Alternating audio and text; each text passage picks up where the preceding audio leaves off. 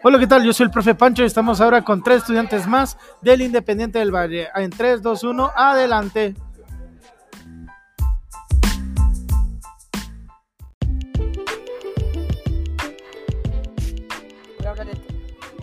Hola, yo soy My y vengo a hablar de Tom Daley. Él nació en 1994, cuando Tom vio por primera vez a los clavadistas saltar con elegancia del trampolín y caer en la alberca local. Trazando un arco supo que quería hacer eso, dejó las clases de natación, abandonó el, judo y se concentró por completo en los clavados. Su primer entrenador vio que tenía talento, pero pensé que, pensó que Tom nunca lograría llegar muy lejos como clavista porque luchaba por controlar sus emociones a sí. Sí, Tom usaban una táctica que llamó, que llamó Peter Pan, lo mandaban a pensar en algo feliz hasta que pudiera volar de nuevo. Funcionó pronto, se zambullía en, el agua a 56 kilómetros por hora, haciendo giros atrevidos, mortales y carpados. En 2008, con solo 14 años, entonces convirtió en el segundo atleta olímpico más joven de, Gran Bretaña. Pero por desgracia, él y su compañero de clavados Black, Black terminaron con, en último lugar en la prueba de clavados sincronizados después.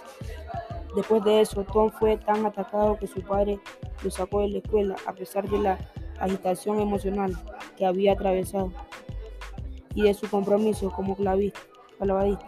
Tom sacó excelentes calificaciones en su certificado de estudios. En su tiempo libre trabajó como, con la Sociedad Nacional para la Prevención de la Crueldad a los Niños, por sus siglas en inglés, apoyando a Chip un número telefónico al que cualquier número puede llamar cuando quiera ayuda o apoyo para cualquier cosa.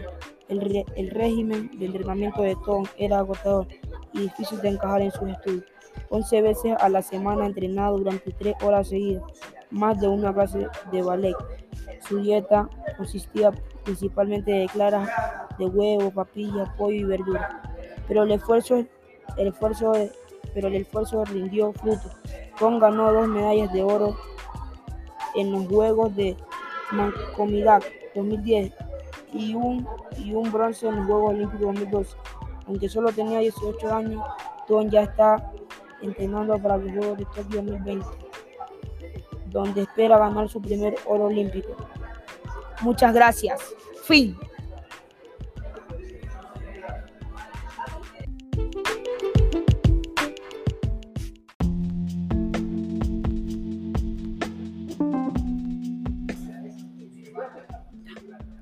Hola, mi nombre es Marcelo y te vengo a hablar de Yves Saint Laurent. Yves ganó en concurso internacional cuando tenía 18 años y fue contratado por la marca más grande de la, moda. Christian Dior se mudó para París y se lanzó de cabeza al glamuroso mundo de la moda cuando se inventó Mentor murió y Ben fue expulsado hacia los reflectores. No, había que hacerlo con la atención y los medios de comunicación. No sabía qué hacer con él una revista. Escribió que era tan obediente, temido que no podía apartarlo de suelo. Su primera colección con las casas de moda fue un gran éxito y las siguientes dos no, así que lo hicieron a un lado. Fue un golpe tan fuerte que hizo terminó en su hospital psiquiátrico. Entonces Pierre, Pierre Bergen lo sacó. Los dos hombres fundaron la casa de moda Yves Saint Laurent. El primer lanzamiento de Ives con su marca fue el vestido Moderian, un vestido revolucionario y holgado influenciado por el trabajo de artistas modernos. Al año siguiente, Ives se inspiró en la ropa de los para la prenda de mujeres, presentó al mundo smoking. Las mujeres fuertes de todas las partes los adoptaron como un símbolo de rebelión. Cuando no dejaron entrar a un restaurante a, una celebración de Nueva York porque estaba usando un smoking en un lugar de vestido. Se quitó el pantalón en respuesta, resaltado, ridículo, que eran su regalo. Coco Chanel liberó a las mujeres, pero Yves Saint Laurent les dio poder.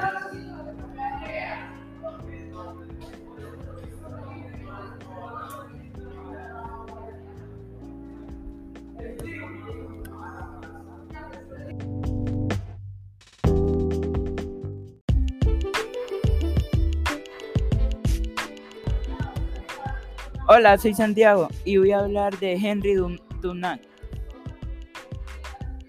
Henry no, no era bueno en la escuela. Tras ser expulsado de la universidad, tomó un trabajo de aprendiz y se convirtió en banquero.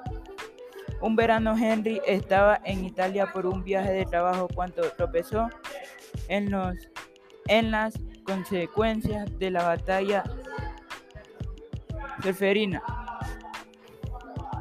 Seferina perdón. Lo que vio lo horrorizó. Miles de miles de hombres tirados muertos o muriendo en el campo de batalla sin nadie, sin nadie que les hiciera caso. Henry pudió a los pobladores locales que ayudaron a los heridos sin discriminación.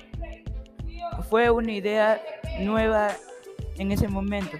En general, las personas solo ayudan a los, a los que lucharon en su mismo lado.